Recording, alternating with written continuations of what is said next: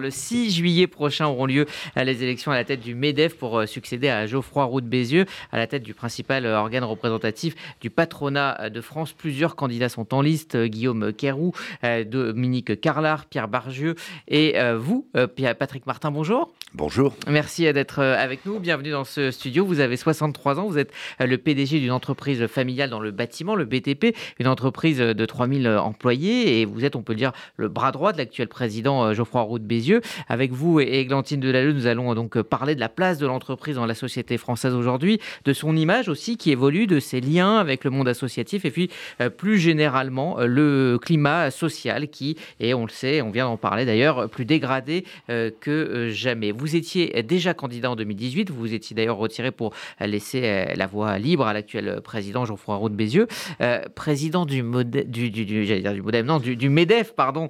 C'est un, un poste où il y a quand même beaucoup de, de coups à prendre. Euh, pourquoi se, lancer à nouveau dans cette bataille? Je me permets juste de, deux petits commentaires. Je m'interdis de considérer que je suis le favori, parce qu'il y a une vraie compétition, et moi je... je C'est ce que disent les médias. Voilà. Ouais. Ah oui, donc vous. voilà, mais c'est pour ça. Et, petite, petite, correction, si vous me permettez, mon entreprise n'est pas dans le bâtiment, elle fournit le bâtiment et, l'industrie. Voilà.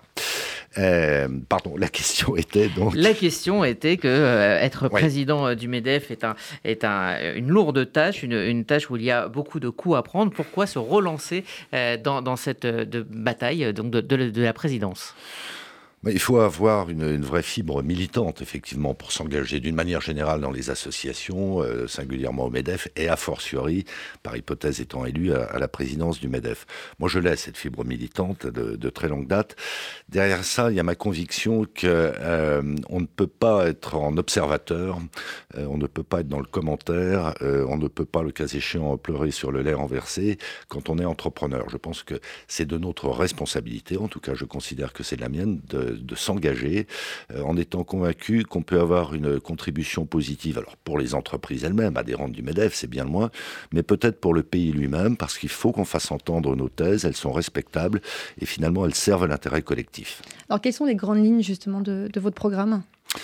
Alors, euh, moi, je, porte, euh, je porte pour commencer euh, une thèse qui est celle de la croissance responsable. Ça peut paraître évident, mais je ne crois pas me tromper en disant que dans le débat, dans le panorama actuel, ça n'est plus une évidence que celle de, de, la croissance responsable. Je me permets de développer le plus rapidement possible. moi, je ne sais pas comment on pourra financer la nécessaire décarbonation de notre économie si on ne dégage pas les moyens financier de le faire. Je ne sais pas comment on pourra créer du pouvoir d'achat et donc de la richesse. Euh, je ne sais pas comment on pourra équilibrer notre régime social si on s'inscrit euh, de, de, de, fait ou délibérément dans une trajectoire de décroissance. J'insiste, hein, c'est un, vrai débat. Il faut respecter les, thèses, les thèses opposées, hein, singulièrement chez beaucoup de jeunes diplômés. Je crois que c'est de notre responsabilité d'entrepreneur que de, de porter ce, ce message. Après, ça se décline de manière plus opérationnelle. Ma première conviction, c'est que euh, le sujet fondateur, sur lequel on a déjà bien avancé, mais il faut faire encore beaucoup plus, c'est le sujet des, formations et des compétences. Hein. J'ai bien entendu que le président de la République allait s'exprimer sur les lycées professionnels. Quand vous regardez toutes les études internationales, avant la fiscalité, avant le prix de l'énergie, euh, le, facteur clé de succès, c'est formation et compétences. Et par rapport à Geoffroy Roux de Bézieux, ça sera une politique dans, sa, dans la continuité de, celle de, de l'actuel président du MEDEF où il y aura quelques divergences? Pas divergence, pas divergence. Moi, j'assume complètement euh, le mandat de Geoffroy Roux de Bézieux. C'est bien le moins, puisqu'effectivement, euh, j'ai été en permanence à ses côtés euh, sur, sur tous les, dossiers. cela étant, les, circonstances ont changé. Alors, elles vont pas changer le 6 juillet, mm-hmm. date de l'élection. Elles sont d'ores et déjà changées. Et pas forcément dans le bon sens. Hein. Je fais évidemment référence à la situation géopolitique, euh, euh, à la compétition assez rude, assez raide euh, entre l'Europe et les États-Unis, singulièrement à la compétition à l'intérieur même de l'Europe entre, je veux dire, le bloc allemand et le bloc français, mhm. prioritairement sur ce sujet absolument central de l'énergie.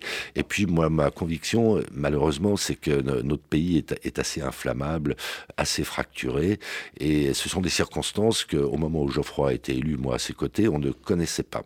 Et puis, il y a, l'accélération, je dirais, euh, du péril euh, environnemental. On le voit tous les jours, hein, par des sécheresses, par des incendies, etc., etc.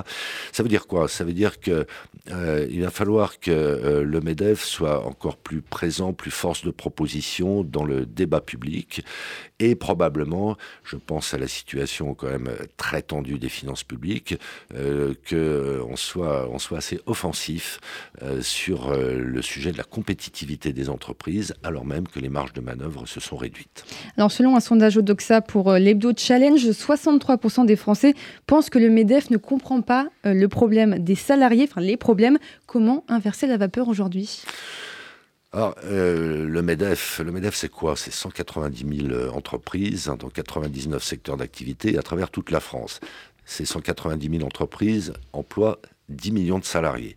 Alors dire que le MEDEF, les, entreprises adhérentes du MEDEF ne comprennent pas les salariés, euh, c'est un peu déroutant, si vous me permettez, puisque au quotidien, nous sommes en relation avec euh, ces salariés. Dans un climat social qui, d'une manière générale, est assez apaisé, y compris ces dernières semaines dans le cadre de la réforme des retraites, il y a eu très peu de grévistes dans le secteur privé. Je ne veux pas dire que nos salariés ont adhéré à cette réforme, ils s'y sont probablement résignés, mais c'est dans le secteur public, une fois de plus, hein, qu'il y a eu des grèves.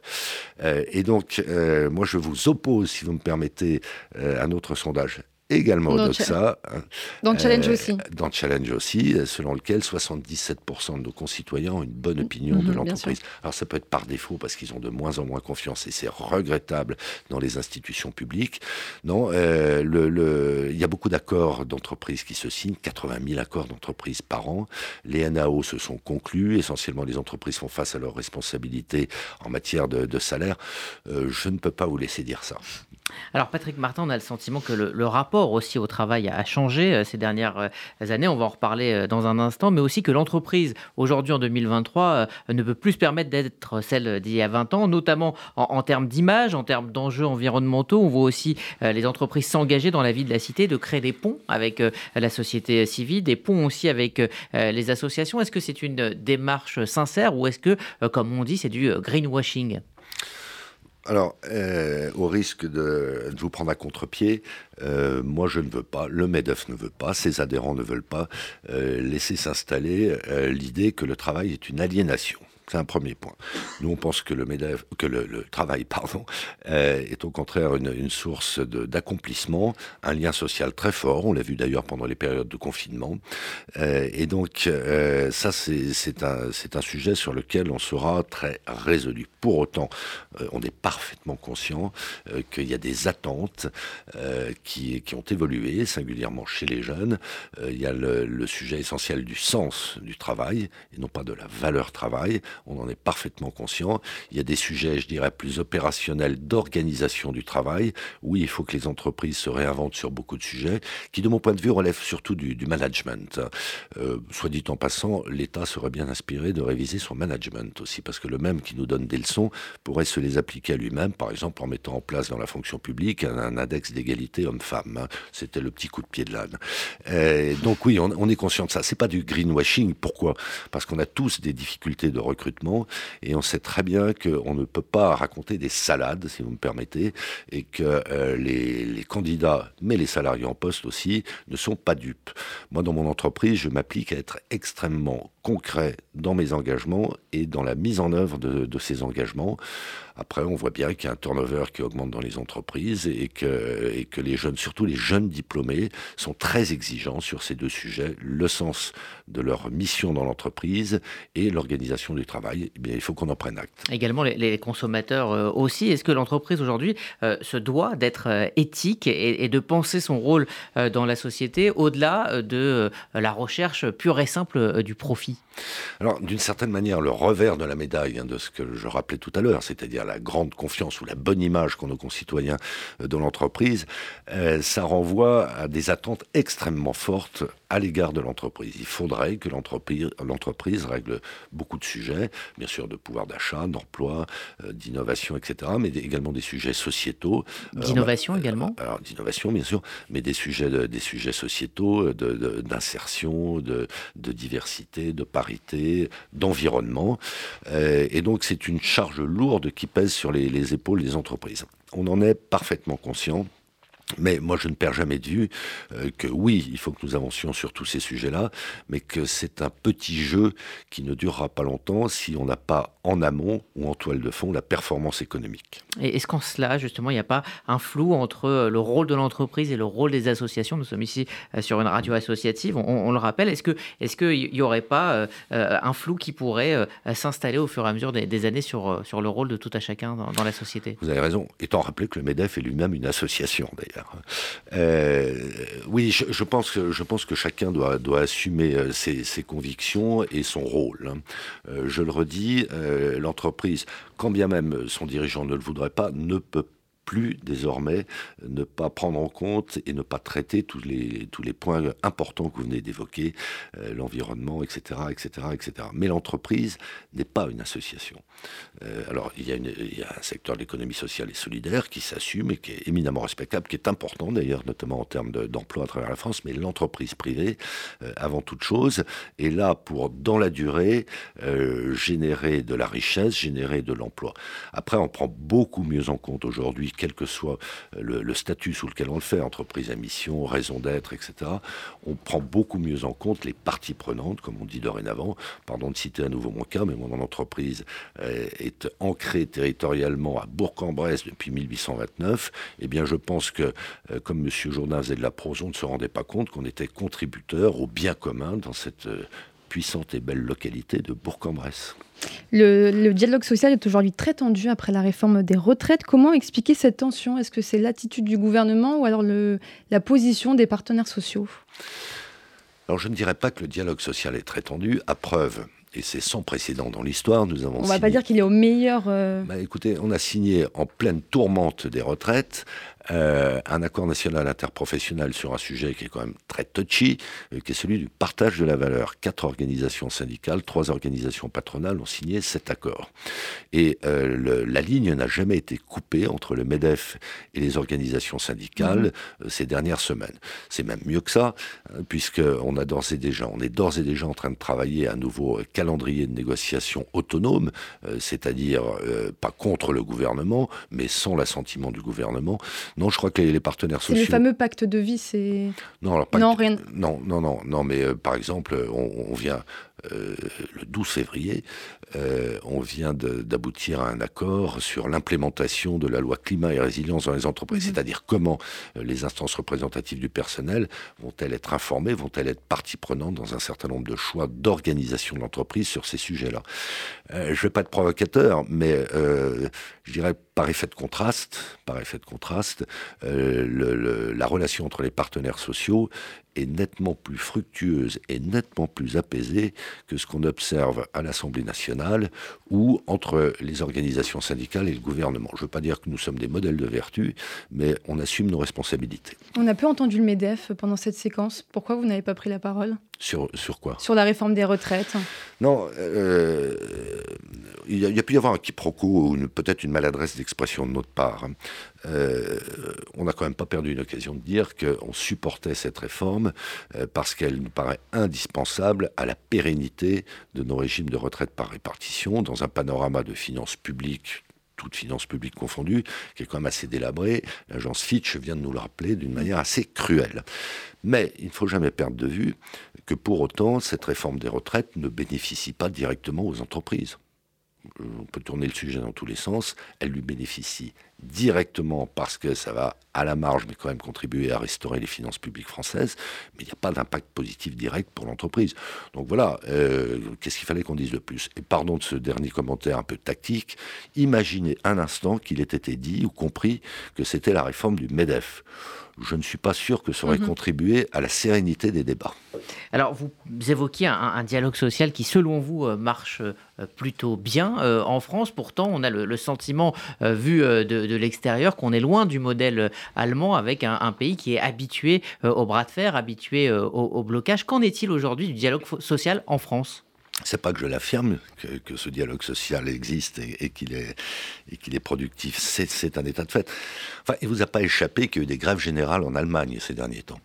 Premier point. Deuxième point. Quand vous regardez qui sont les grévistes, où sont les grèves, il y a une disproportion hallucinante entre, je dirais, la part de marché du privé dans ces mouvements sociaux et la part de marché du public et du parapublic. Vous avez, vous avez une, surconcentration de, de, ces, de ces phénomènes. Ce qui ne veut pas forcément dire que euh, euh, les employés du privé euh, n'étaient étaient d'accord avec cette réforme des retraites. Vous l'avez vous-même dit. tout à l'heure. Oui. J'ai dit tout à l'heure. Non, et je suis à 100 lieues de dire que l'entreprise est un monde idéal. Mais sincèrement, pardon de me répéter, le climat à ce jour est relativement apaisé pas beaucoup de grévistes, très peu de grévistes autour de la réforme des retraites, des accords salariaux qui se concluent, etc. etc. Euh, donc euh, je crois qu'on fait le job. Quand je dis on, c'est les entrepreneurs, ce sont les organisations syndicales, à quelques exceptions près. En déplacement la semaine dernière dans le Doubs, Emmanuel Macron a répondu à une interpellation d'un habitant. Écoutez-le. Bonjour monsieur. Euh, qu'est-ce que vous pensez du salaire des grands PDG Non, mais c'est ce que je disais à madame, ça choque tout le monde. Moi aussi, ça me choque. Comme vous, moi, ça me choque. Je considère que quand les écarts atteignent ces proportions, vous pouvez plus l'expliquer aux gens, vous voyez bien. Mais ça veut dire que c'est des gens qui sont déconnectés pour le coup. Non, mais... Est-ce que vous êtes d'accord avec les propos du président de la République? Non. C'est rare de l'entendre. Non, mais le président de la euh, République, euh, je dirais, il est, dans son rôle. Hein. Euh, il s'est exprimé, par exemple, je vais me tirer une balle dans le pied en rappelant ça, il s'est exprimé, par exemple, sur la taxation des rachats d'actions par les entreprises. Là, il s'exprime sur la, rémunération jugée par certains excessive par lui, y compris de certains très grands patrons. Ça relève de la symbolique. les symboles sont importants, hein, mais c'est pas ça qui réglera les problèmes de notre pays. Bon, écoutez, je pense que si le président... L'entente est plutôt bonne euh, entre Emmanuel Macron et le MEDEF. Donc euh, c'est pour ça que c'est c'est rare de le voir arriver. Vous dites pas qu'il y a une bonne entente entre le Medef et le chef de l'État? On, a, on, a, une relation évidemment respectueuse, singulièrement nous à l'égard du président de la République, mais euh, on ne se parle pas tous les jours. Mhm. Euh, on, est assez satisfait, je dirais, de tout ce qui a été fait, en tout cas sur le premier quinquennat, un peu interrogatif sur ce qui pourrait se faire dorénavant, mais voilà. Non, mais je reviens sur les, les rémunérations. Demain, M. Pouyanné prend la tête d'Exxon ou de BP. Je pense qu'il multiplie sa rémunération par 4 ou 5. Alors, cela dit, est-ce que l'image de ces grands patrons et donc de ces salaires euh, qui font souvent la une des, journaux ne ternit pas euh, l'image des, petits patrons qui, euh, on le sait, ne, touchent pas plus que 4000 euros par mois en moyenne de tous ces petits patrons qui font vivre l'économie française? Est-ce que ces gros salaires ne ternissent pas finalement l'image du patron et son, rôle social aujourd'hui? Je ne vais pas reprendre une troisième fois ce que j'ai dit tout à l'heure sur la bonne image des entreprises, y compris des grandes entreprises. Euh, l'image des, grandes entreprises a progressé de 30 points en 20 ans. Est-ce que c'est ce que c'est décent, tout simplement, euh, d'avoir ce niveau de, rémunération? Mais euh, vous portez un jugement moral sur une situation qui est objective. ces grands patrons sauf erreur de ma part, ne sont pas à la tête d'entreprises patrimoniales dont ils sont propriétaires. Il y a des actionnaires. D'ailleurs, dans bien des cas, il y a des actionnaires salariés. Je rappelle que la rémunération de M. Tavares a été votée par les représentants du personnel au conseil d'administration de Stellantis. Hein. Donc c'est peut-être à eux qu'il faudrait poser la question plutôt qu'à moi. Donc oui, évidemment, ça peut, ça peut passer pour indécent. Euh, mais nous, notre vrai enjeu, c'est quoi? Euh, C'est de générer de la croissance, de générer des emplois, de générer du d'achat pour que le plus grand nombre s'en sorte mieux. Demain matin, vous divisez par 50 la rémunération de tel ou tel grand patron, ça ne réglera rien des problèmes de fond du pays.